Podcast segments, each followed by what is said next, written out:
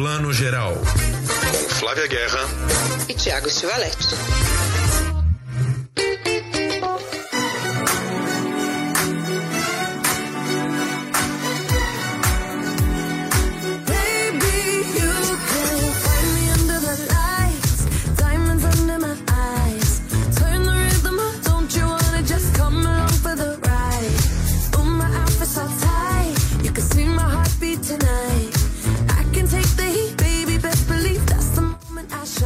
Bom dia, boa tarde, boa noite, você que está escutando o Plano Geral, seu podcast de cinema, série de TV, edição 149 começando. Hoje a gente tem de tudo. Vamos falar de filmes, vamos falar de séries, vamos falar um pouquinho de elementos, né? Nova animação da Pixar que estreou já há algumas semanas, mas ganhou um fôlego maior nas bilheterias do Brasil agora que são as férias de julho, né? E a criançada tá podendo ir ao cinema. Vamos falar um pouquinho de Os Outros, série que bombou na Globoplay esse mês e que chegou no seu 12 e último episódio na última sexta-feira, série que foi bastante comentada. Daqui a pouquinho vamos ter entrevista com Luísa Tubaldini Schelling, diretora de Perdida, um filme juvenil muito interessante que bebe na fonte de Jane Austen, estreia dos cinemas e depois também da plataforma Star Plus. E para comentar tudo isso e muito mais, como sempre, Flavinha Guerra, bem-vinda ao Plano Geral.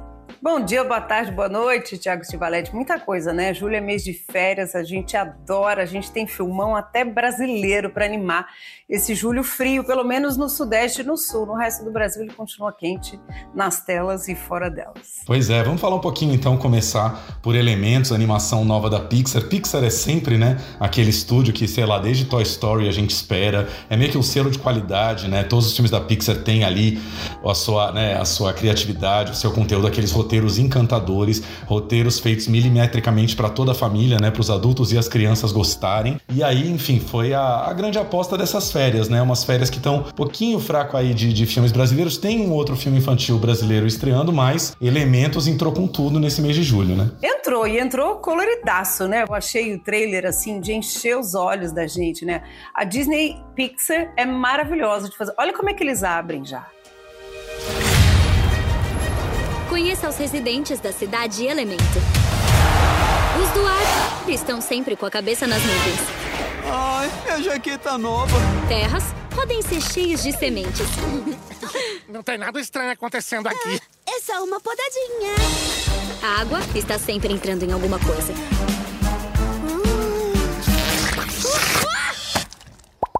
Socorro! E fogo? Olha o pedido! Somos esquentadinhos. Então, assim, assistam quem está ouvindo só, gente, o, o trailer, quem não viu o filme ainda, porque ele é muito lindo, muito colorido. Eu acho que é um filme para encher mesmo os olhos e mergulhar, assim. Eu gosto muito do universo de Elementals, né? Elementals, em inglês, né? Essa cidade elemento eu acho que o universo é até melhor do que a trama desse filme, você não acha, Ti? Então, polêmica, né? A gente conversou um pouquinho essa semana. Acho que você gostou um pouquinho mais do que eu, né? Eu fiquei um tantinho decepcionado com o filme. Assim, achei que o roteiro, vou ser um pouco rabugento aqui, mas achei que o roteiro não tá muito à altura da Pixar. Achei que, enfim, é um, é um, é um roteiro, assim, primeiro. Achei uma coisa que o filme não entrega. Vamos usar esse verbo entregar que tá muito em moda, né? Entrega ou não entrega. O filme se chama Elementos. Eu tava esperando que fogo, terra, água e ar tivessem uh, um peso semelhante no filme. Mas não, o filme é do fogo e da água, né? A, a, o ar e a terra, né? Que no caso são ali o turrão e a névoa, são meros coadjuvantes, abaixo de coadjuvantes, eu diria, assim, são quase figurantes no filme. O filme é muito aí da Faísca e do Gota que a gente tá vendo é, em cena aí, né? Enfim, a história de amor dos dois, a história da família da Faísca não aceitar o Gota, tudo que ele vai fazer para conquistá-la, como que fogo e água são elementos tão diferentes e vão se, né, vão conseguir se entender. Mas enfim, fiquei um pouquinho decepcionado que, pô, elementos são quatro elementos, né? E no fim achei que o filme é de dois. É, eu acho que você tem razão. Eu tava pensando aqui, nesse sentido, você tem toda a razão. Não tinha visto por esse elemento da narração, né? Com perdão do trocadilho. Eu fiquei tão, acho que tomada aí pela história da faísca, né? Em português é faísca, em inglês é amber, né? Eu até acho que ia rolar amber em português, mas eu acho que faísca tem mais a ver, né? Que ela é bem isso mesmo, essa força do fogo. Eu acho que eu embarquei na historinha aí, que é meio Romeu e Julieta também, né? Do, da, da Faísca e do Gota, e fui. Mas o nome, realmente, Elementos, você acha que vai ser um quarteto, né? Sei lá né? Que vai ser hum, tipos incríveis, né? Todo mundo tem um peso ali. Talvez, talvez no processo ali de, de maturação do roteiro eles foram depurando, depurando, depurando e o núcleo mais forte, que é o dela e o dele, ficou. Pode ser, porque eles não têm trama nenhuma mesmo, né? A, a terra e o ar são só elementos mesmo, né? Não são personagens. É, a gente até falou muito essa semana comparando com Divertidamente, né? Que, enfim, a comparação é meio, é meio covarde, assim, porque Divertidamente, sim, é um filme que dá. Eu não lembro agora se são quatro ou cinco sentimentos ali, né? A gente tem a raiva, a tristeza, o amor, Nojinho, o né? nojo, exatamente. E o medo, né? E, é, triste, vamos lá de novo. Tristeza, medo, nojo, a, alegria. alegria e a tristeza. Né? Isso, né? enfim não sei se Não, alegria e o medo, medo. Mas o, o, o divertidamente, se a gente parar para pensar, a história é mais da alegria e da tristeza né? Mas eu acho que tem um equilíbrio maior. Mas a história principal é a alegria e a tristeza, né? Eu acho que tem um equilíbrio maior, enfim. E, e independente de equilíbrio ou não, também é um roteiro mais surpreendente, digamos assim. É para mim, é, pô, fui ver com os meus sobrinhos e, cara, meu sobrinho, o Gabriel, que tem sete anos, uma hora virou para mim e falou: é romance, né? Tipo, ele, ele sacou o gênero do filme. Ele falou: esse filme é romance, porque o filme vai para a história de amor, muito mais que para aventura, né? E acho que teve um pouco essa decepção, assim, tava esperando mais um, um, uma aventura ali com os quatro elementos e no fim tem um romance. Enfim, é, não bati com muitas coisas do filme, assim, eu tenho aquela brincadeira que é para ser uma coisa inteligente tal da, da coisa dos imigrantes, né? Os pais da Faísca são imigrantes que chegam na América, aquela história que a gente já viu, uma, meio que uma sátira, né? Uma paródia, eles chegam de navio ali na Cidade dos Elementos e carimbam o passaporte e tudo. Achei a brincadeira meio assim. E uma coisa também de roteiro que me frustrou um pouco, assim, que o grande, o grande objetivo da Faísca é, é assumir a loja do, dos, do, dos pais e ser aceita pelos pais. Achei um objetivo meio, sei lá, meio qualquer nota também, sabe assim? Quero ter minha loja, quero, quero que meu pai me aceite como herdeira da loja. Enfim, achei, achei tudo meio morno, né? Tô muito chato, mas enfim, foi o que eu achei. Bom, é, eu acho que dá uma evoluidinha ali no meio, né? Porque aí no meio ela percebe que o grande sonho dela não é cuidar da lojinha do pai, é ser uma artista, né? E ela tem talento, né? Aliás, o filme é sobre isso. Eu acho que se fosse. Não é sobre isso. Eu acho que se ele fosse mais sobre isso, antes do terceiro ato ali, ele, ele tinha mais força, né? Porque ela demora para perceber isso. Isso você tem razão. Você vê uma hora de filme até ela ter uma epifania que é provocada pela família do Gota, né? Dando spoiler aqui já, mas enfim, isso não estraga o filme em si. Aí ela percebe que ela tem talentos, né? Essa essa, essa vontade de ser artista dela, né, essa criação que ela tem, só surge ali provocada por outros, né, e não uma coisa que vem de dentro dela. Eu acho que isso é meio frustrante, né? Talvez a frustração venha disso, assim, essa dicotomia dela não tá ali no começo. Podia estar, tá, né? Ah, eu gosto tanto disso, mas o meu pai quer que eu cuide da. Não, isso aparece assim do nada no terceiro ato, você fala, nossa, de onde veio? Né? Eu acho que é meio, é, eu acho que foi meio isso. É. Não é perda de tempo, claro. Acho que assim tem soluções visuais maravilhosas, né? Como quando a gota constrói aquela parede de vidro, né, para impedir a enxurrada, porque a água pode matar o fogo. Tudo isso é muito legal. É, ia te perguntar, você viu em dublado em inglês ou português? Eu vi dublado em inglês, tanto que eu fiquei com Amber na cabeça, né? O Amber e Wade. Eu fiquei, aí eu falei, meu, mas é, ah, faísca. Sim, eu vi dublado em inglês. Mas acho que português, os brasileiros são ótimos ótimos dubladores né? Eu acho que não fica devendo para ninguém. O que eu acho legal do em português é que em geral eu esqueço de ver antes quem são os dubladores. A gente até recebe release e tal, mas eu não lembrava. E aí é, você tá lá ouvindo e de repente vem uma voz familiar, né? E a única voz que me soou muito familiar lá pelo meio do filme foi a voz que dubla a mamãe Faísca, que é a Marisa Hort total, assim. Você, você, a hora que você percebe, você fala, nossa, é a Marisa Hort. Até porque, em geral, dublagem é assim, né? A maioria dos dubladores são cariocas, então tem muito carioquês ali e de repente entra a Marisa Hort corte falando porta e, e, e, corte com R diferente assim, aí você percebe muito a Marisa Hort fazendo. E tem Giovanna Antonelli também que eu não, não, não reconheci tanto, assim, a voz dela eu não peguei de cara. Aí a gente não sabe, né? Talvez ela seja tão boa dubladora que ela mudou tanto a voz que eu não reparei, né? É, pode ser, né? Eu, mas você tem razão. A Marisa Hort, eu vi no trailer, o trailer tem super forte, né? E eu acho que isso, essa, sabe que isso me leva a uma discussão sobre a indústria nossa de dubladores, que é muito boa. A gente tem narradores muito bons, né? Não só dubladores, narradores de propaganda, né? De documentários, enfim. Aí outro dia eu vi um podcast e o, Castanhari estava comentando de que a inteligência artificial, daqui a um tempo, ela vai dispensar total a necessidade dos dubladores. Que daqui a pouco a inteligência artificial vai ser capaz de criar a voz do Brad Pitt em todas as línguas com o mesmo timbre do Brad Pitt. Tipo, o Brad Pitt vai falar português, com a voz do Brad Pitt, vai falar russo, vai falar alemão, italiano. Me deu um pouco de medo disso, porque assim, apesar da gente preferir ver filmes é, legendados, eu acho super legal que tem os dubladores brasileiros, né, fazendo as versões e tal para TV, por exemplo, até para o cinema. Quando me veio essa história, eu falei: meu Deus, o que vai acontecer com esse mercado? eu fiquei meio, fiquei meio assim, meu, não sei se eu, como, como, é que eu vou receber esse futuro próximo. Nunca tinha pensado nisso. Eu ouvi o Felipe Castanhari falando isso num podcast. Eu falei, será? Fiquei meio assustada depois a gente comenta mais isso. É meio como a internet, né? Como você vai receber esse futuro, como eu vou receber, não tem a menor importância, porque é o futuro, é a realidade e acabou. Do tipo, é igual a internet, né? Do tipo, ah, eu não gosto da internet. Não existe mais isso. A internet é como o ar que a gente respira, né? Ou você aceita ou você tá fora do jogo, né? Não gosto das redes sociais. Você tem que é, descobrir a sua maneira de se relacionar com ela, né? Agora, você dizer não entro, né? Até profissionalmente hoje em dia é muito complicado. Agora, acho interessante você tocar nesse assunto, porque né, aí a gente acaba tocando no assunto da semana, que é a deepfake da, da Elis Regina lá no comercial Exato. da Volks, né?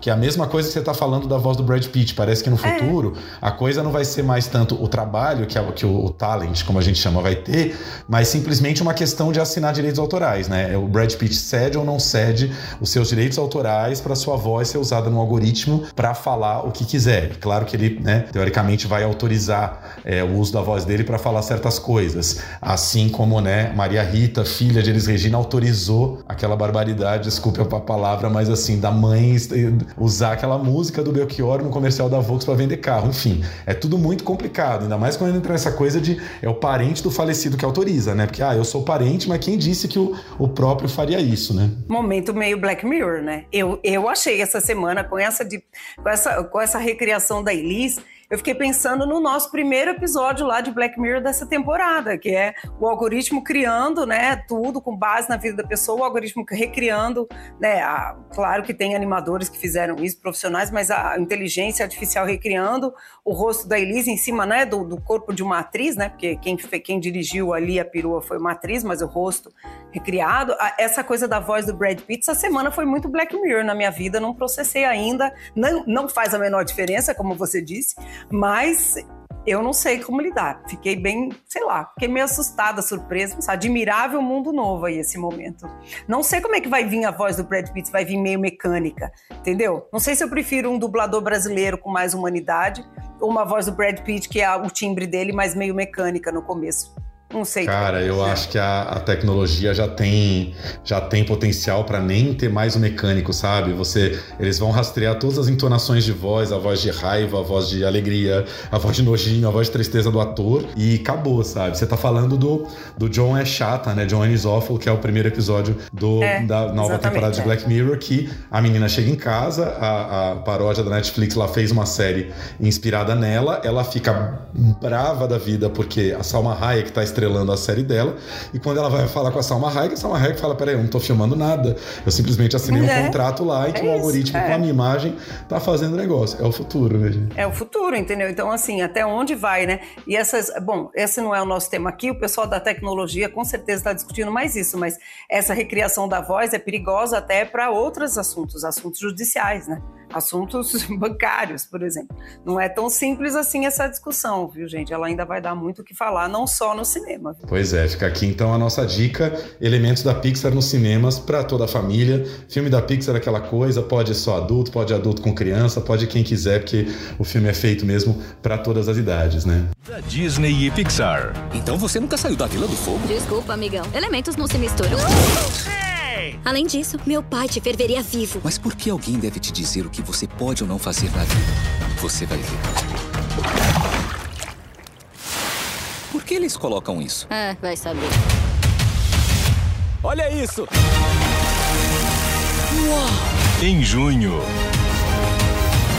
Faísca, veja uma mudança em você. Cara d'água? Você mora aqui? Ah, o AP é da minha mãe. E nós temos dois filhos que estão nadando por aí em algum lugar.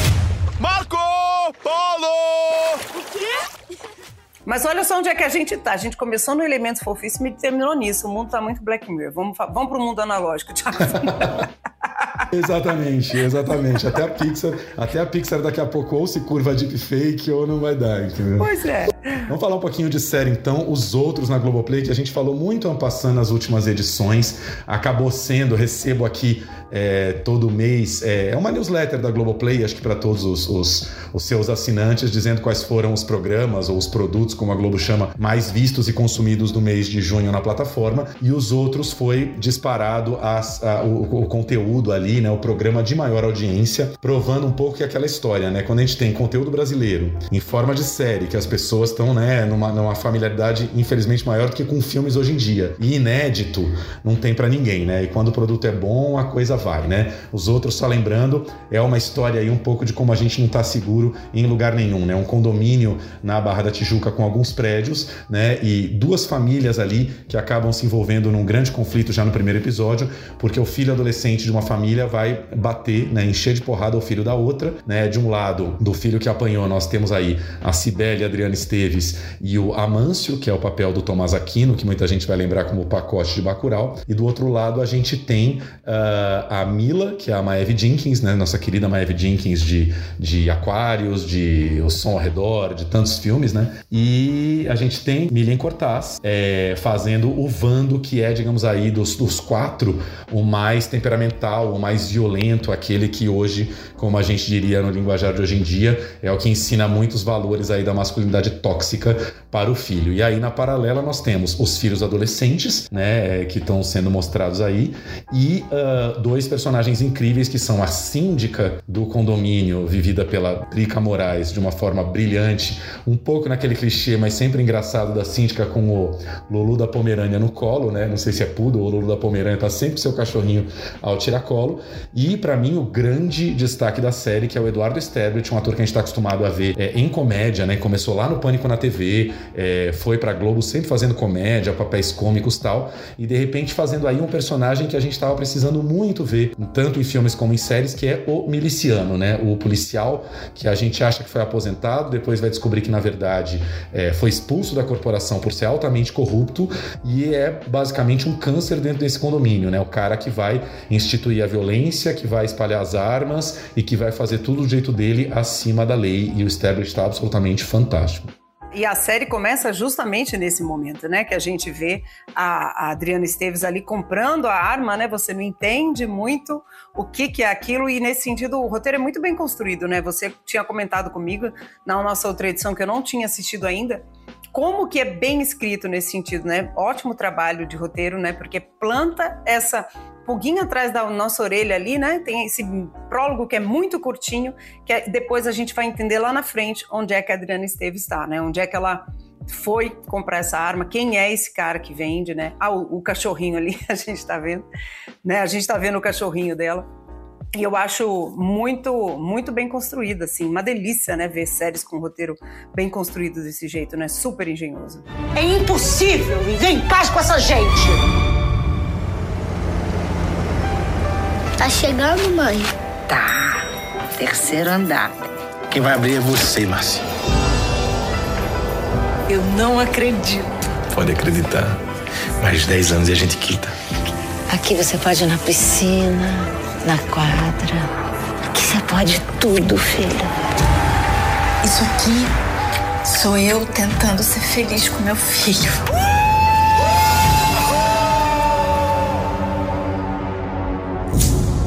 Tão bom que parece que foi um sonho.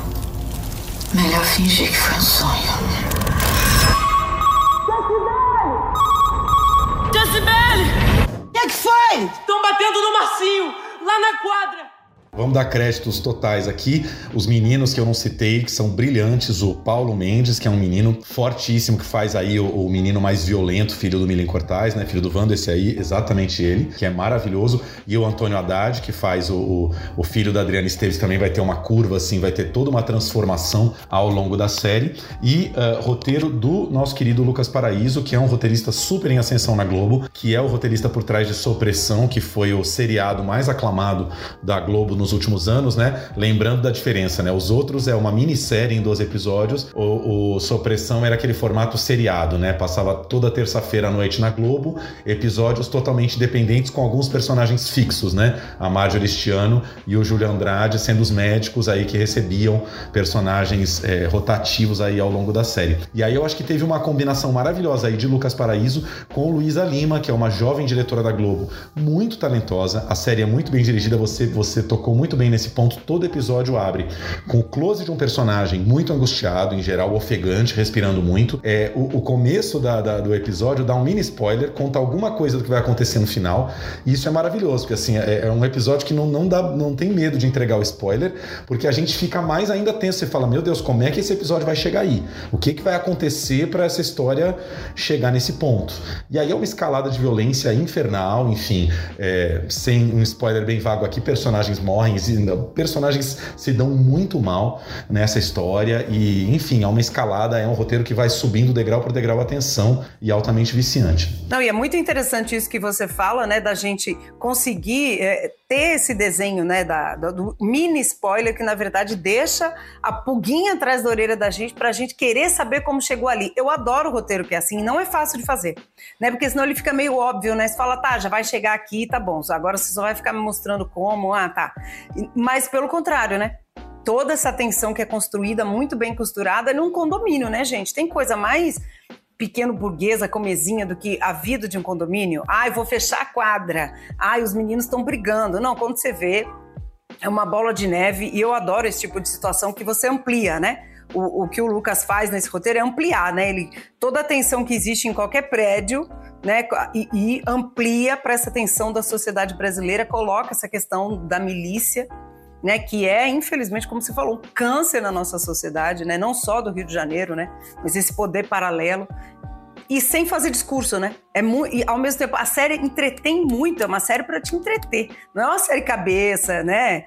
Então, acerto demais os outros, viu? E tem sido super elogiada, né? Você tocou no ponto que eu ia falar. Eu ando amando filmes e séries brasileiros que abordam esses nossos novos tempos bolsonaristas sem falar em Bolsonaro. Não precisa falar de Bolsonaro, porque é aquela história, né? Depois de muitos anos de ódio contra o Bolsonaro, eu meio que sosseguei entendendo que assim, o Bolsonaro é só sintoma de muita gente que pensa daquela maneira, né? E essa série mostra muito um certo jeitinho brasileiro que evoluiu para uma certa violência, para um certo militarismo.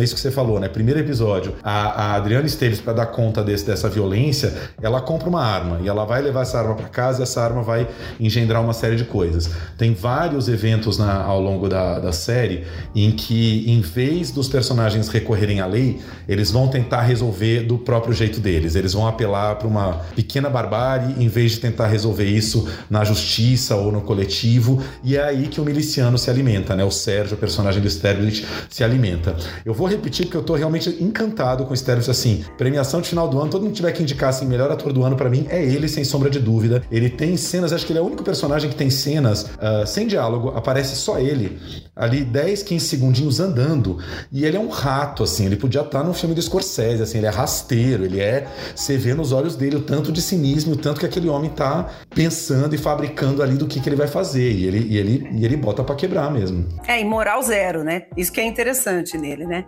Moral zero, assim, é, a gente não vai ficar contando muito lá pra frente para não ter spoiler, mas isso é o primeiro minuto da série, quando a Adriana vai comprar arma com ele, ele fala, né, a personagem dela, ele fala: ah, você tem criança em casa, né? E, e, aí você acha assim por um segundo que ele vai falar algo, então não leva, não sei o que ele. Então eu te aconselho a guardar as balas aqui, a arma sempre pertinho de você, tá bom, tá tudo certo. Não vem nenhum, nenhum pensamento moral, nenhuma culpa, nada passa nesse homem, né? Ali você já vê. Então, assim, é, é bem aquele exemplo do personagem que age, né? O personagem não fala. O que ele.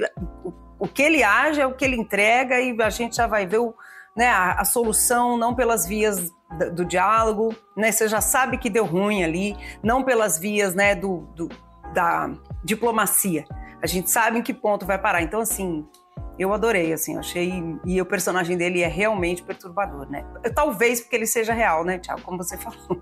Total. Não, e assim, você vai ver que ao longo da série, é, meio que todos os outros personagens dependem dele em algum momento. Todos vão precisar dele para alguma coisa. Então, assim, a milícia está instalada naquele condomínio. E é um negócio muito assustador de pensar, né? Porque ainda hoje, até pra gente não enlouquecer, quando a gente pensa em milícia, você fala ah, aqueles bairros periféricos, né? É um lugar mais distante ali do Rio de Janeiro, periferia de São Paulo, tá longe. Quando você vê que métodos milicianos podem estar num condomínio da Barra, e aí também o Lucas faz uma alusão brilhante, sem citar nada, ao Vivendas da Barra, né? Ao condomínio da, da, da, do Bolsonaro, onde também morava o cara que foi acusado de matar Marielle. Então você vê que, enfim, né, a violência tá na classe média também, não tá, né, não é coisa de, não é coisa de pobre, né? Não é coisa da periferia, a coisa já tá muito mais espalhada, né? Não, total Tá toda, tá toda intrincada, né? Eu não terminei ainda de ver, você já terminou? Eu tô vendo assim com, com bastante calma, porque eu acho que é uma série para você ver, sabe? Degustar mesmo, assim. Mas o, o, interessante também é o desenho dos personagens, assim. Como, como eles se apresentam, né? O personagem do Millen, ele não é um cara a priori violento, mas ele é um homem que está acuado numa, numa dinâmica social que, né, ele está lá um perdedor, né? Ele não é o vencedorzão. Então, onde que isso, essa pressão vai levar ele para um lugar de violência, né? O personagem do Tomás Aquino é o pacificador, é uma pessoa que pacifica mais, mas onde que você aperta os gatilhos, né, para levar esse homem também? Então, assim, os, os, gatilhos dos personagens eu acho que são muito bem traçados também. É muito interessante. Não é só o que a gente chama de plot, né? Ah, a trama, quem matou quem, quem bateu em quem, então. Mas é como, né? Cada um vai recebendo as tensões ali, né? Onde vai apertando, né? Que é a nossa sociedade, né? Muitas vezes a gente vê os noticiários aí, a gente vê um matou o outro, outro brigou com o outro, outro isso, outro aquilo. Você fala, como, é, como, como essas pessoas chegam ali?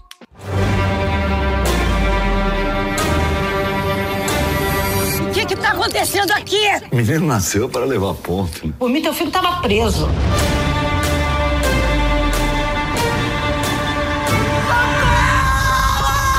Ninguém ofende meu filho assim. Eu preciso da sua ajuda.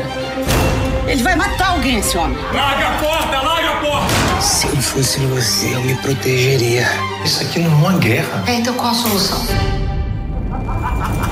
Não me mata, por favor. Você viu como é bom sacanear os outros? Não vá! Onde você vai?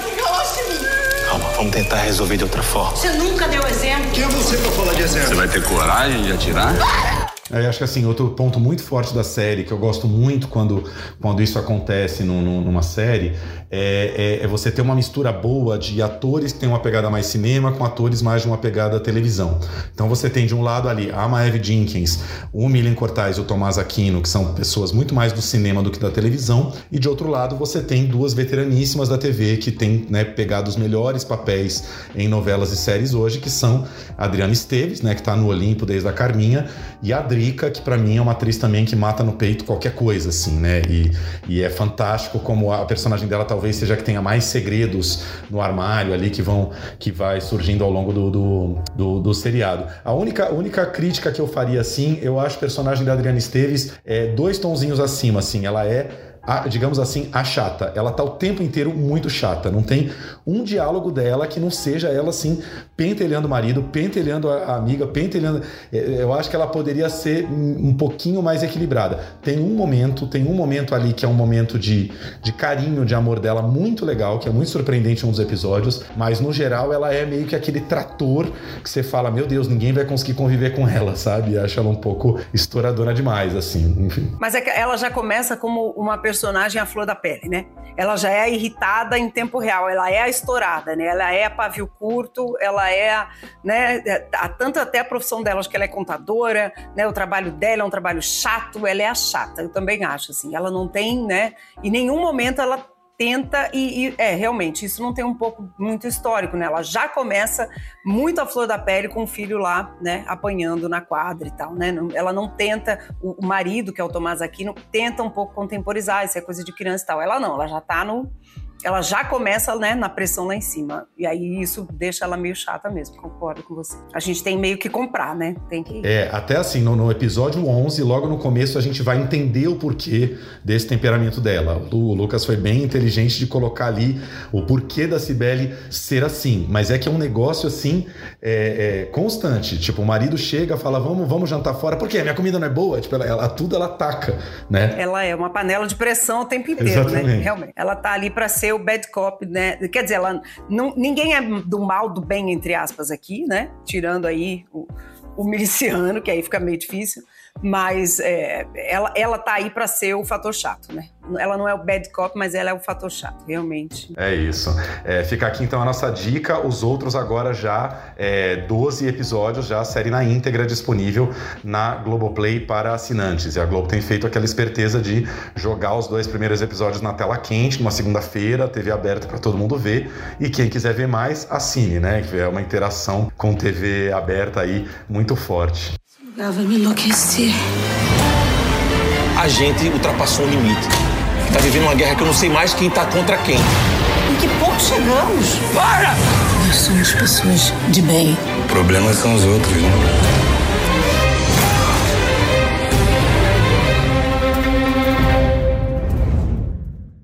Essa tem sido uma, uma, uma, interação boa, né? Só queria até te perguntar, você que é mais ligado em TV aberta, isso tem funcionado legal, né? Tipo, fazer essa transversalidade, assim, esse cross-media. É aquela história, né? Os streamings são todos uma grande caixa preta, ninguém divulga audiência, né? Então a Globoplay solta isso. Os programas mais vistos em, em junho, naquele mês, sem dar muitos dados. Igual a Netflix também não divulga muito quantos, quantos espectadores teve em cada país. Ou todos aqueles dados que a gente sabe que, que eles têm, né? É, quanto tempo de permanência a pessoa ficou, é, quanto tempo ela maratonou uma série, né? Significa que ela é muito boa, que o roteiro prende, enfim. Eles não divulgam nada disso. Agora, é fato que a Globo está concentrando muito é, no streaming e tentando aumentar né, o número de assinantes da Globoplay. Está conseguindo, né? Globoplay já é um, uma, um seríssimo concorrente da Netflix, porque é isso, é muito conteúdo brasileiro e é novela, e é novela antiga, e muita coisa que né, a gente sabe que, ainda mais ali na classe C, D e E, as pessoas preferem o conteúdo em português. Então, até na Netflix vão ver tudo dublado, mas às vezes preferem o conteúdo made em Brasil mesmo. É bom também, né? É boa ter variedade, né? Já que no cinema a gente está sempre batendo nessa tecla, acho que no streaming é bacana que essa competição esteja mais de igual para igual, porque acho que é saudável para todo mundo. Exato. Aliás, falei semana passada, mas vou lembrar aqui de novo, o Rio do Desejo do Sérgio Machado, que é um filmaço, tá lá na Globoplay, também tava lá na lista, acho que foi o sexto programa mais visto do mês, né? É um filme que a gente sabe que teve pouquíssima bilheteria no cinema, mas quem tem Globoplay já pode ver lá. Sophie Charlotte, Daniel de Oliveira, Rômulo Braga e Gabriel Leone, esse elencaço num quadrado amoroso assim, ultra, ultra sexy, né? É isso aí. Adoramos. É, só dois recadinhos rápidos aqui falando de série.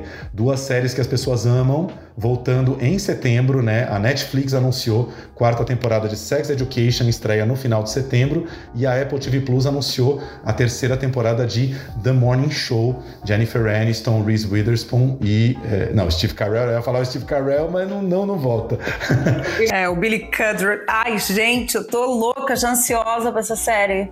Eu tava órfã da Succession, ainda tô e aí outro dia eu pensei, ai, cadê o Morning Show? Ai, que saudade da nova. O Ruptura não estreia logo, deu, deu, deu bagunça lá na, na né, da, nas filmagens. Cadê Morning Show? Aí a Apple anunciou, linda, maravilhosa. A ruptura foi greve dos roteiristas que pegou, não é isso? Foi, a gente vai foi. ver um pouco isso também. Diz que estava embolado lá o meio de campo das filmagens, aí logo depois veio essa greve. Eu tenho a impressão de que foi isso, porque não deram muitos detalhes, e aí meio parou e aí agora, que bom, Morning Show né, não foi atingida. Depois a gente fala mais dessa greve também, que está dando o que falar mesmo, né? É isso. E como o tempo voa, piscou o olho, a gente já está no final de setembro, as duas aí estreando. Vamos só lembrar aqui direitinho, peraí que eu anotei. Sex Education volta dia 21 de setembro e The Morning Show volta antes, dia 13 de setembro, oito dias antes. Volta mais no, na primeira quinzena de setembro aí. E já que estamos falando em, em produtos chegando, programas, séries, filmes chegando novos, tanto tempo aí do calendário do cinema fraco, de repente agora,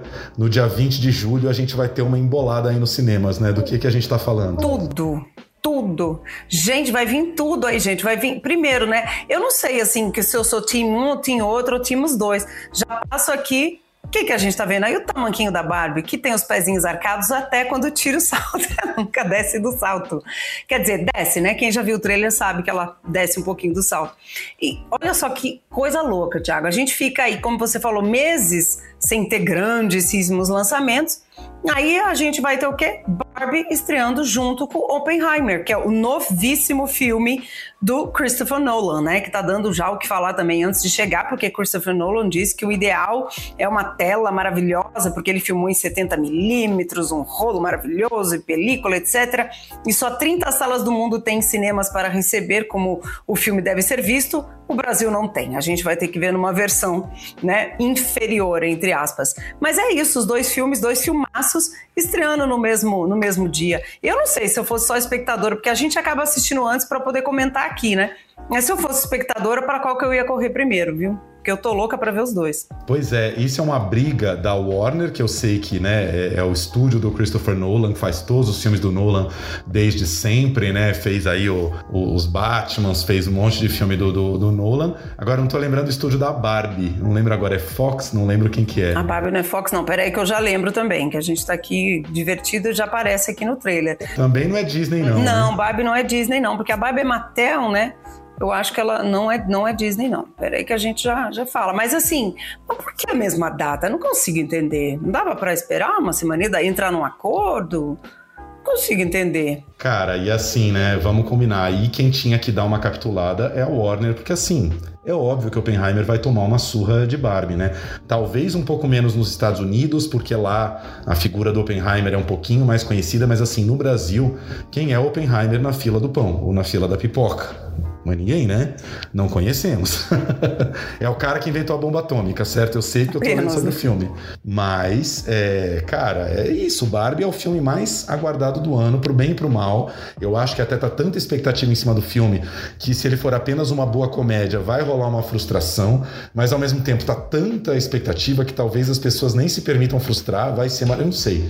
A reação emocional de Barbie vai ser muito forte. Então, assim, dia 27, Oppenheimer, né? Pelo amor de Deus. É, é, eu, eu, concordo com você, porque assim, é, ainda que o elenco de Oppenheimer seja um elenco estelar, etc, etc, é meio, é meio, realmente, é meio uma guerra perdida pro, pro lance pop de ser, né? Assim, que que é, que, que é o apelo pop de Oppenheimer com comparação a Barbie, né, que já vem com toda essa carga, né? Então assim, não dá, né, gente? Não dá para comparação. O Oppenheimer, como disse o Thiago, é sobre o homem, né, o Oppenheimer, que um dos criadores da bomba atômica, né? O filme do Christopher Nolan mostra exatamente esse processo. E aí quem faz é o maravilhoso Cillian Murphy, que amamos. Quem é mais jovem vai lembrar dele de Peaky Blinders. Nós que somos velhos lembramos dele desde Ventos da Liberdade, né? Entre Batman também, né? Batman que ele está também faz um dos dos vilões, né? Enfim, o filme tem Matt Damon, o filme tem uh, o Rami Malek,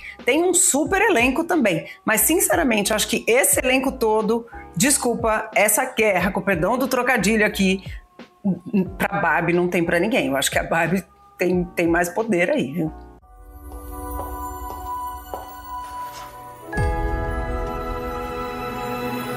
Hey, Barbie. Can I come to your house tonight? Sure. I don't have anything big planned, just a giant blowout party with all the Barbies and planned choreography and a bespoke song. You should stop by. So cool. You can find me under the lights, diamonds under my eyes. This is the best day ever. It is the best day ever. So is yesterday, and so is tomorrow, and every day from now till forever. Do you guys ever think about dying? When my heart breaks. Some things have been happening that might be related. When my world shakes. Cold shower, Ooh. falling off my roof, ah! and my heels are on the ground. Flat feet! Não, olha só, Barbie é, Barbie é da Warner, olha só. Então, o estúdio brigando com o estúdio. Então é, é briga interna. Pronto. Será que o Oppenheimer não é da Warner agora? Não, o Oppenheimer é da Universal, olha só. Ah, então é isso. Então é isso. Então trocamos aqui. Então a briga é Warner versus Universal e a Universal é que tá durona aí, não querendo, não querendo abaixar a guarda e colocar o Oppenheimer em outra data. E assim, né, cara, isso. O Killian Murphy é um ator que a gente adora, é um ator que tem até um, um, um grande prestígio aí no mundo das séries, porque fez o Peaky Blinders, né? Fez o, o Espantalho no Batman e tudo isso e tal. Mas não é um Tom Cruise, não é aí, né? Um, assim, aquele ator que eu acho que ainda é um chamariz de bilheteria, que as pessoas vão ver o Killian Murphy, né? Não é bem isso. É. Não é, enfim. Então, eu acho uma pena, porque eu acho que assim, o Christopher Nolan é um, um artesão do cinema, né? Um cara que faz os filmes dele com todo cuidado, ele tem um pensamento cinematográfico raríssimo em Hollywood hoje, né? Ele é um dos raros diretores, junto com Paul Thomas Anderson e mais dois ou três, você conta nos dedos de uma mão, os diretores de menos de 60 anos que Hollywood banca, né? Que ainda faz uns filmes do cara, e ele vai brigar com a Greta Gerwig, que é, que é uma diretora que começou independente e agora tá fazendo o seu grande filme ultra comercial, né? E as pessoas estão até achando isso muito charmoso, que a Greta Gerwig agora tá dirigindo um mega blockbuster da Barbie. Então acho a briga muito, muito injusta. É, em questão de bilheteria, né? Vamos ver. E ainda eles dois, de qualquer forma, estreiam uma semana depois do que o Missão Impossível 7. O novo, né? Acerto de contas. Ainda tem isso. Semana que vem vamos falar de Missão Impossível de Tom Cruise. Ele vai estar também ainda no auge, né? Encerrando a primeira semana, que é uma semana muito decisiva, mas se o filme for bem, ele não sai de tantas salas. E aí vai estar ainda Missão Impossível com muitas salas para serem disputadas e o Barbie estreando. Eu já acho que eles podiam ter esperado duas semanas para o Missão Impossível, né, dar uma arrefecida e aí vir. E além de tudo, ainda vão estrear os dois juntos. Vamos ver como é que vai ficar essa briga intergaláctica, porque ela não é só do Brasil, né? Ela é uma briga do mercado internacional todo. Então, é, Vamos ver. A não ser que a Universal já esteja pensando num lançamento menor no Brasil. Do tipo, já entenderam que esse é um filme que não é para um super grande público e vão lançar pequeno. E aí talvez até se beneficiem daquele efeito Barbie de as pessoas chegarem no multiplex do shopping, vão ver a Barbie tá lotado e é tanta gente indo ver a Barbie que né, sobra para a lojinha do lado. Né? Isso, isso é um efeito multiplex que acontece também. Mas ainda assim, é aquilo que a gente fala, né? São tantos meses que o cinema tá fraco, né? Os cinemas estão. Os amigos estão sempre falando, poxa, mas né, não tem nada muito forte, muito forte rolando aí no mesmo dia, né? Vai estrear duas coisas. Pois é, questão, eu, eu acho também, assim, acho que isso é meio barbado, assim. O circuito do Oppenheimer vai ser menor, tanto lá fora quanto no Brasil. Acho que não tem muita comparação. O público do Nolan é um público bacana, mas esse não é. Isso que o Thiago tá falando, não é Batman, né? Está mais para né, Inception, né, outros filmes ali dele que são mais, né, são pops, mas não tem comparação com o Barbie, né, o Barbie já vem aí com um pacote de marketing pré-feito já, né, incrível. Mas mesmo assim, acho que podia ter dado uma esperadinha. É isso. Bom, enquanto esses filmes não chegam no dia 20, a gente fica com outro filme que estreia no dia 13, que é o Perdida, um filme delicinha, filme voltado ao público juvenil, falando muito, trazendo de volta o universo de Jane Austen. E a gente fica agora com a nossa entrevista com a nossa querida diretora, Luísa Tubaldini Schelling.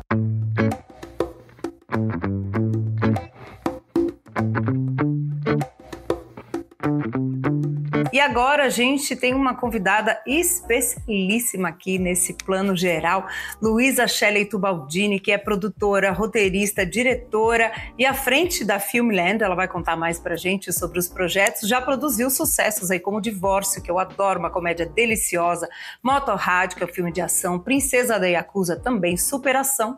E agora com Perdida, que é o nosso tema aqui dessa conversa, ela faz sua estreia na direção de longas, cuja direção ela também dirige com a Catherine Shediak Putnam. Mas hoje a gente está aqui para falar do Perdida e de como tudo isso começou. Eu, claro, chamo a Luísa aqui, dou as boas-vindas e Tiago Stivaletti também.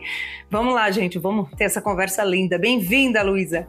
Obrigada, Flávia. É um prazer estar aqui com vocês, estar aqui com o Thiago também. Sempre bom a gente poder falar de cinema. Com certeza. Querida, conta um pouquinho pra gente essa história tão legal aí do livro da Karina Risse, né? A história da Sofia, essa menina que trabalha numa editora e de repente faz uma viagem maluca no tempo, volta aí pro século XIX para viver uma história bastante inspirada no Orgulho e Preconceito da Jane Austen.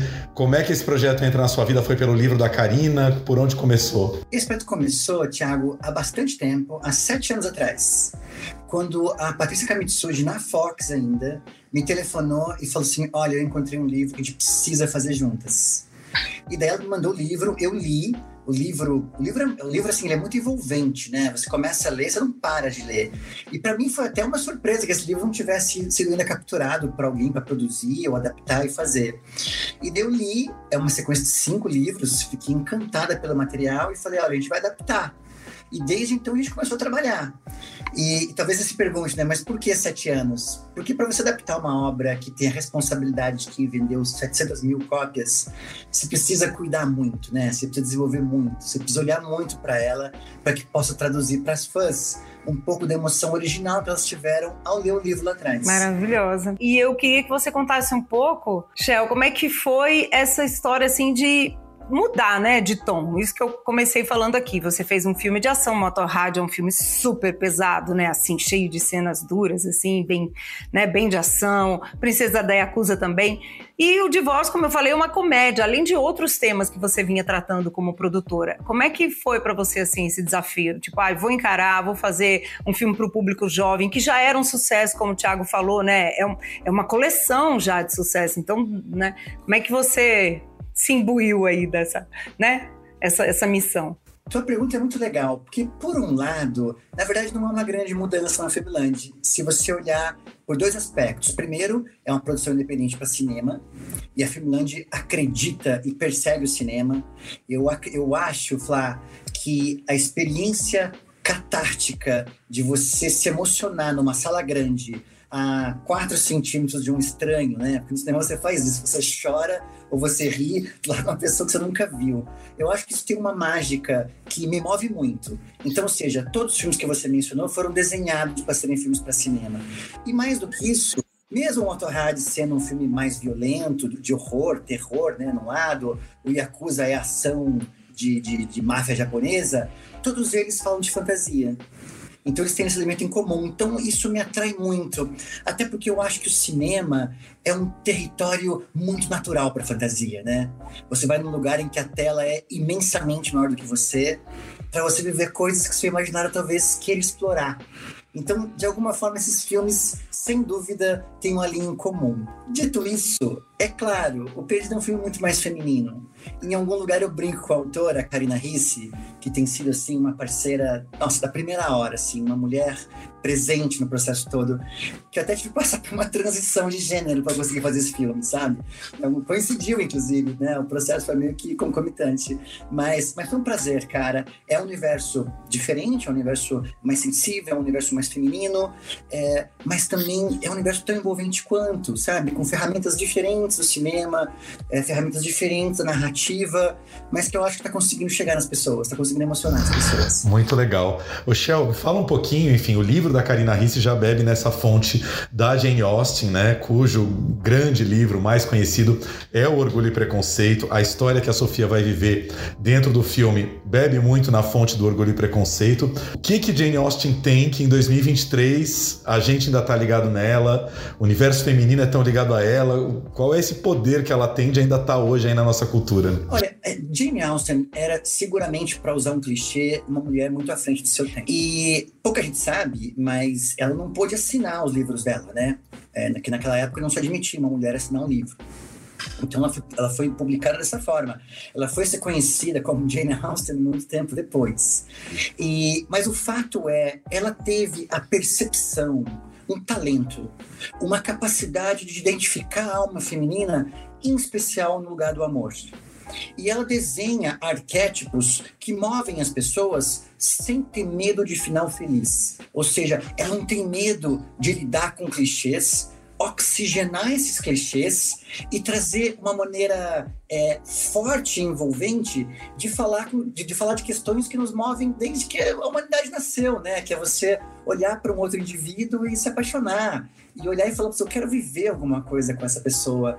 E ela tem esse talento. E ela coloca de uma, de uma maneira até poética, uh, muito poética, Tiago, que que amarra a gente de um jeito que torna a narrativa dela irresistível. Para mim, Jane Austen é irresistível. É, para mim também, você sabe que eu acho que essa magia, né? Não só dos filmes, como disse que o Thiago fala, né, que a Karina leva para, né, para é uma inspiração, não é uma adaptação, obviamente, mas eu assistindo ao filme, eu fiquei pensando nisso assim, gente, como é que a gente ainda precisa de romance, né? Ainda não, a gente sempre precisa.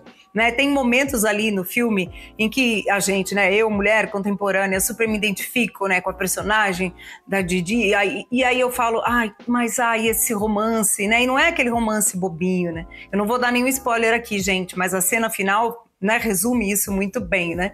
Que é um romance contemporâneo, onde é que tem o romance hoje em dia. Você acredita nisso? Acho que sim, né? Que a gente ainda precisa de romance. Muito. E tem uma coisa, Flávia, que eu acho que é o que faz ela ser até hoje contemporânea. E de alguma maneira ela toca no Zeitgeist em 2023. Ou seja, muitos e muitos anos depois dela escrever esse livro. É que ela acredita na possibilidade do amor.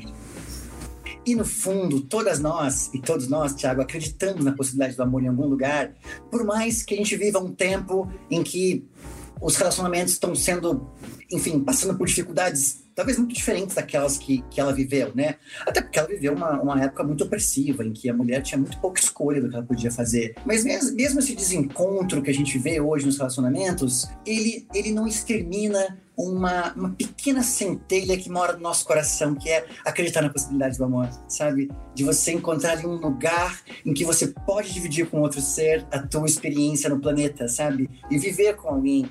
Isso eu acho que é uma coisa que ninguém vai apagar porque é nosso, né? É, é o que nos faz humanos, inclusive. É verdade. Aliás, né, Tiago, a gente saiu falando e não demos a sinopse, que eu sou boa disso, né? Eu gosto disso. Mas vamos falar um pouquinho da sinopse de Perdida, né? Ah, eu falei um pouquinho. No começo eu até que falei. É, vai, falou, falou, Luísa, falou. foi, né? É. que eu gosto muito, assim, que é, que é, esse lance, assim, de que a Sofia, né, que é a nossa grande protagonista, Giovanna Gridio, ela quer lançar os livros da Jane Austen nesse mundo contemporâneo e ela não é ouvida, né? Então é isso que leva a gente a entender, ah, não tem mais espaço para isso hoje em dia. Né? Então ela entra nesse universo, né? Tem a adora safada madrinha, né? Que é a Luciana, que eu amo, né? Que tem que ter esse que da fantasia, né? Mas que é muito possível, né? Uma fada madrinha safada, né? Bem contemporânea, Luciana Paz, que é uma atriz que a gente ama, e esse príncipe que é o que é o Ian Clark, né? Que é para onde ela vai, ela vai parar nessa propriedade desse criador de cavalos, né? Do século XIX, é o Bruno Montaleone. Então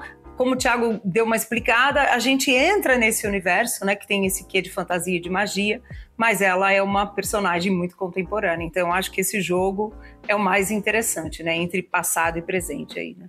Sofia!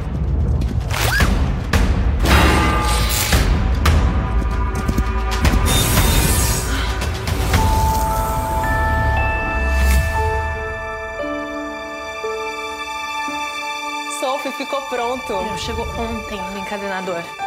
Tá perfeito. Agora o chefe tem que gostar, né? A gente não tá vendendo um livro.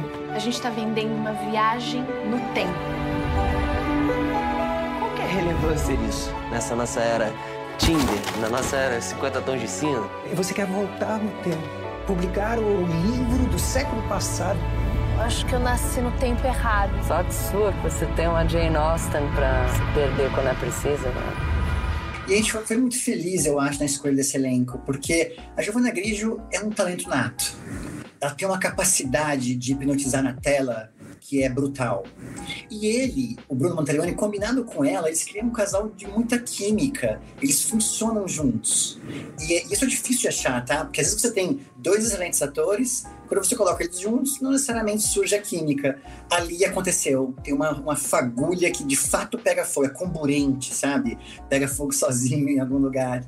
E a Lupaz, meu Deus, eu acho a Lupaz, assim, uma estrela de uma geração, sabe? Essa menina já tá fazendo coisas maravilhosas e vai fazer ainda mais, porque ela tem um domínio da narrativa dramatúrgica que é encantadora, assim, muito forte. Eu ia te perguntar da Giovanna Grigio, porque assim, um projeto desse, né, Shell, é, leva, como você falou, né, leva sete anos.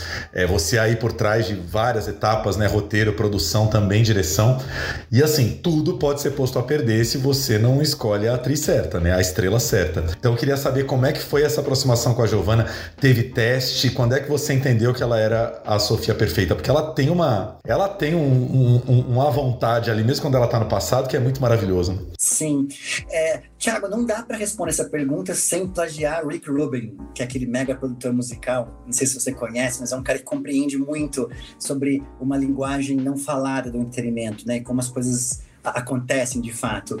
E tem uma coisa que ele diz que é não pense na audiência, ouça o teu coração mesmo, assim. E com a Giovana foi isso. A gente fez muitos testes, até porque esse foi um projeto em que as pessoas queriam muito fazer, então é, tinha, tinha, muita gente passando pelo, pelo processo. Mas eu, eu vou te dizer, quando eu vi a Giovana na tela, foi um clique. Sabe aquela coisa que você fala, vem uma certeza inexplicável do universo? Você fala, gente, essa menina aqui. E, e funcionou. Então, acho que Rick Rubin, para responder essa pergunta. E ela é demais mesmo. E eu acho que a química entre ela e ele também funciona muito, né? Não é só ela, assim, os dois dão esse clique, né? E eles são um casal, assim, super possível. Outro dia eu vi, eu tava fuçando nas redes sociais dela e ela escreveu: Ai, mal vocês sabem que nós dois juntos somos a quinta série em, em, em presença, assim, é duas crianças. E aí, e, e, aí eu falei: Poxa, dá pra ver, assim, que os dois se divertem também, que eles estão se divertindo no papel, né? Por mais que a gente possa pensar, ah, é só uma fantasia e tal, dá pra ver que tem uma interação legal entre os dois. Né? E Flá, a Giovanna tem uma coisa que é uma percepção quase que 360 da personagem, em que ela consegue ler a personagem com uma, com uma sutileza muito presente e ela, e ela propõe, sabe? Ela, ela, ela fica dona da personagem, ela vira aquela pessoa, e daí no set ou até no roteiro, ela é capaz de trazer ideias que você fala: Didi, você, você mandou muito bem, cara, porque ela tem assim um, lugar quase. É, é, eu, eu, chamo ela de diretorinha, que eu acho que ela vai dirigir ainda, tá? Porque essa menina tem muito talento. É uma visão que às vezes nem, nem, todo, nem todo talento que tá, que tá no elenco tem, sabe? Mas ela tem essa percepção de conseguir ler a, a, dimensão de onde esse personagem está. Muito legal. É, Shell, sabe o que eu queria te perguntar? É, um filme desses desperta na nossa memória afetiva a lembrança de muitos outros, né? Eu, na hora, lembrei do De Repente 30, que hoje é um super cult, né? Um filme amado por muita gente, que é outra situação ali, né? A menina de repente cresce, aparece com 30 anos e tal, mas tem esse deslocamento que também está no Perdida, né?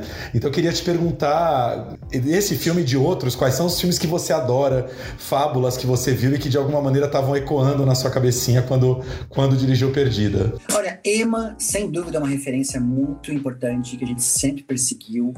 É, claro, naturalmente, Orgulho e Preconceito e os filmes do Joe Wright e como ele faz aqueles, aqueles filmes todos. Mas tem também referências que talvez sejam um pouco, pouco imediatas, assim, né? Dança com Lobos. Dança com Lobos, a questão da paisagem, a questão dos animais nas pradarias que você olha e vai até o infinito. E a relação que o, que o Kevin Costner desenvolve, o personagem do Kevin Costner desenvolve com a natureza. Isso tá ali, tá? Tá ali, viu? Se você reassistir o filme, você vai perceber que quando o Storm se aproxima, aquela locação foi muito pensada nisso. Enfim, é, você vê que às vezes filmes que não necessariamente conectam de forma direta servem de inspiração e de alimento para você poder criar do lado, do lado de cá. Não, com certeza, porque eu te perguntei querendo seu olhar de roteirista, mas você já trouxe um olhar de diretora, que é isso, né? Dança com Lobos entrou na, na, na sua visão de diretora, muito legal. Entrou total, né? As, as, aéreas, né? As pradarias ali, como que vocês filmam, quando vocês filmam no sul, né? Os canyons ali, aquelas cenas dos canyons tem muito a ver mesmo, né? Como a natureza entra também. Sim, e eu acho que isso é uma coisa muito bacana do nosso cinema fazer, né? É, que cinemas de outros países, como a Coreia do Sul, Estados Unidos nem se fala, eles sabem se apropriar muito bem do que eles têm. No caso do americano, você pegar o Christopher Nolan, eu acho que ele viaja o mundo para fazer é, é, é, pista de locação, né? Porque ele, todo lugar interessante esse cara tá filmando. E o Brasil é tão rico nisso. E tem lugares inexplorados e que a gente não viu na tela grande ainda. E que são muito cinematográficos e que carregam uma memória afetiva, né? É, é, se você olhar recentemente, por exemplo, Casa das Sete Mulheres, recentemente não que faz bastante tempo, né? Que foi aquela minissérie do Jaime Jardim. O jeito que ele soube usar o sul, é, isso tudo quando está é, é, integrado com a nossa narrativa, tem um efeito muito poderoso, viu?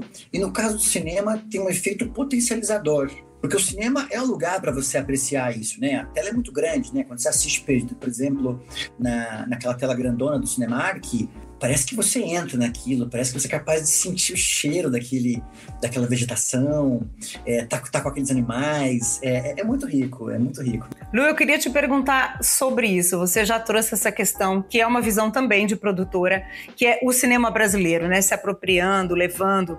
Eu amo, né? Até falei com o Thiago, já estava adiantando isso, que eu adoro ver quando a gente tem no Brasil produções para o público jovem, produções que vêm desse universo literário, né? O público jovem adolescente, ou nós, né, que somos jovens, eternamente adolescentes, que amamos um romance.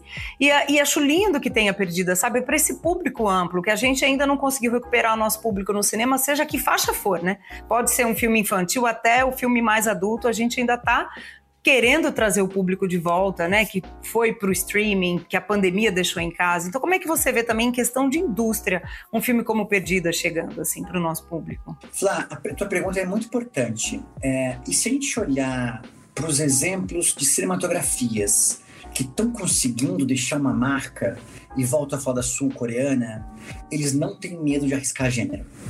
Então você vê filme sul-coreano de assalto a banco, você vê filme sul-coreano de zumbi, você vê filme sul-coreano de máfia, de, de cassino, é, porque eles são capazes de pegar os signos do que é a vida e traduzir aquilo de uma maneira que a gente geralmente vê o americano fazer. E quando você vê aquilo com oxigênio local, isso tem um poder que às vezes a gente subestima. E é a gente poder trazer isso para o nosso cinema que vai nos ajudar ainda mais a conquistar espaço de tela, a estar tá presente e, em especial, a enriquecer a nossa mitologia. E lembra, não há país grande, não há país que amadureça sem mitologia local. A gente precisa nutrir e se valer e levar para a tela grande cada vez mais nossa mitologia. Pode ser algo ligado a uma locação, pode ser algo ligado a um folclore, pode ser algo ligado a uma história, mas a gente olhar na tela grande e se identificar com aquilo em todas as dimensões que isso pode ter, quer seja no drama, que a gente faz muito bem, quer seja na comédia, que a gente também já faz muito bem, mas também no filme, digamos, de princesa, quer seja no filme de terror, quer seja no filme de zumbi, quem sabe? É, quem sabe um dia é, é, é a gente vai ter os nossos, os nossos super-heróis presentes na, na, na, na tela grande também, Amor Sem Cabeça vai chegar, mas isso, para mim, é a chave que permite a gente ter o nosso cinema ainda mais sólido, quer seja dentro de casa, quer seja para viajar. Porque lembra, de novo, os sul-coreanos, o cinema deles viaja. Eles vêm até aqui e faz bilheteria. Por quê? Porque eles pegam as fórmulas e os conceitos internacionais e oxigenam aquilo com o ar local. Isso é irresistível, Flávia. Quando a gente lançou Princesa da Yakuza, tinham pessoas de vários países do mundo que diziam: Nossa, um filme de Yakuza rodado no Brasil. This is rad, eles escreviam, né? Isso é radical, isso é legal. Isso é um alimento, porque os jovens do mundo todo estão antenadíssimos nisso. E essa nossa realidade de rede social e de internet, essa conexão toda que a gente tem, é uma ferramenta que ajuda nesse lado. Então, um exemplo simples: as meninas que são fãs de Karina Ricci na Itália, já provocaram o distribuidor local que já nos procurou para comprar o filme para ser lançado na Itália. Gente, quando que, quando que a gente imaginou isso, sabe? É, enfim, para mim isso é de uma riqueza que o nosso cinema precisa se valer, precisa usar, usar disso. Você está falando de conceitos internacionais que a gente traz para nossa cultura e eu estava pensando nisso e até essa sua resposta me provocou um pouco nesse sentido. É muito legal que eu acho que o seu filme tem uma coisa que eu chamo, chamaria um pouquinho do efeito Bridgerton, de ter nessa família ali em torno do Ian, né, nessa, nessa família de posses tal, a gente já tem uma sociedade interracial retratada, né? Como a gente sabe que não era no Brasil real, mas está ali, assim como Bridgerton, né? Uma sociedade fictícia, mas onde a gente já vê essa mistura de cores muito muito bacana de se ver. Em que momento vocês trouxeram isso para o filme, assim? Eu vou dizer uma coisa que isso foi muito um papo com o Hélio Della Penha em algum momento também, porque o Hélio falou uma coisa que eu achei muito forte. É, ele falou o seguinte, olha, não há limites de um papel que um negro possa fazer, que um preto possa fazer, que um amarelo possa fazer, que uma travesti possa fazer. Não há limites para isso. E isso, quando você, na fantasia eu digo, né, se você estiver fazendo um documentário ancorado na realidade, é uma história diferente, porque você precisa ser fiel a como as coisas aconteceram e até para você não cometer uma injustiça. Mas na fantasia, a gente não tem esse limite. E a gente poder integrar a diversidade que nós somos é muito poderoso. E eu pegaria até um ganchinho no começo da sua frase, quando você diz o seguinte: ah, a gente pegar conceitos internacionais e fazer aqui. Eu até, eu até disputaria essa frase. Eu acho que nós também somos isso. A gente também tem assalto a banco. A gente também tem o filme de, de. também tem poder ter zumbis aqui. Também poder ter vampiros aqui. É, é claro, a, a, cinematografia americana e a sul-coreana hoje falam muito disso, mas eles não são donos disso. Isso é da humanidade, né? Isso é brasileiro também. Você pode ter certeza que se você pesquisar, você vai encontrar folclore de zumbi em algum lugar do Nordeste. Vai ter, vai ter folclore de exorcismo em outros lugares. Enfim, são todas matérias que eu acho que vale a pena a gente usar. Também acho, também acho. E é maravilhoso a gente poder ver que a gente está tendo essa diversidade. E como disse o Tiago, ela está ali, está dada, é natural. E a gente tem isso, né? Tem todos os gêneros, tem diversidade, né? Não tem os limites, né? Até porque, nesse sentido, nós somos, por essência, um país muito diverso somos carregados de injustiças, tem muita coisa que a gente precisa equilibrar, mas se você olha pro, se você olha para o Brasil, é um país interessantíssimo, né? Você tem pretos, você tem brancos, você tem europeus, você tem muita imigração japonesa. Quem imagina que São Paulo é a terceira cidade que mais tem japonês no mundo? É Tóquio, Osaka e São Paulo. Então, então enfim, é, isso é um trunfo, eu acho, Flávia. A gente, de alguma maneira, representa uma, uma condensação planetária num, num, país só, sabe? Nesse ponto eu sou muito apaixonada por isso. Eu acho que é uma, que é uma riqueza que o nosso cinema precisa usar cada vez mais. Não, com certeza. E Luiz, a gente queria agradecer pelo papo e agradecer por essa produtora, agora diretora também que você é, que é isso, você é muito antenada em, em temas e assuntos e universos que a gente precisa trazer mais pro nosso cinema, além de ser evidentemente apaixonada por cinema, porque a gente sabe que tem gente que faz cinema não é tão apaixonada assim.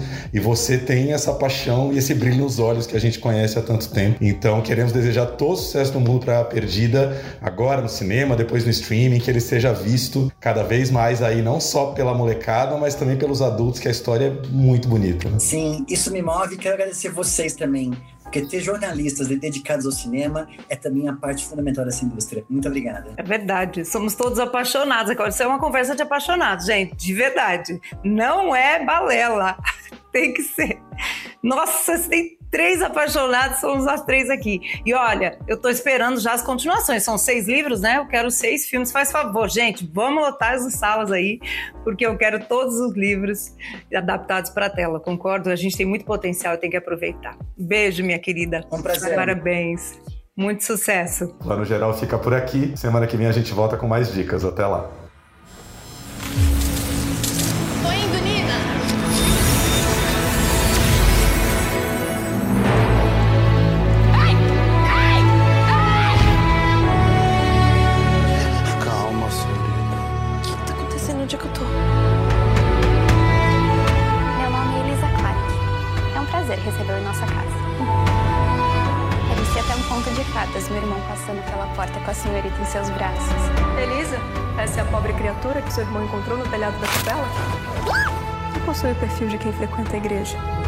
Vale tudo ser tão belo. Se você não pode me beijar.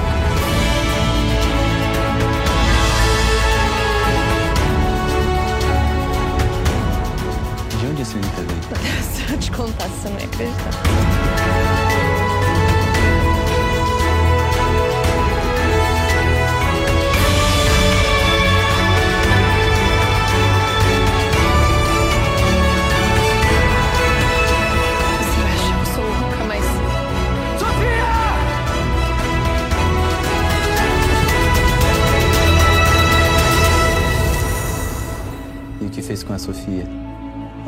A mesma de sempre.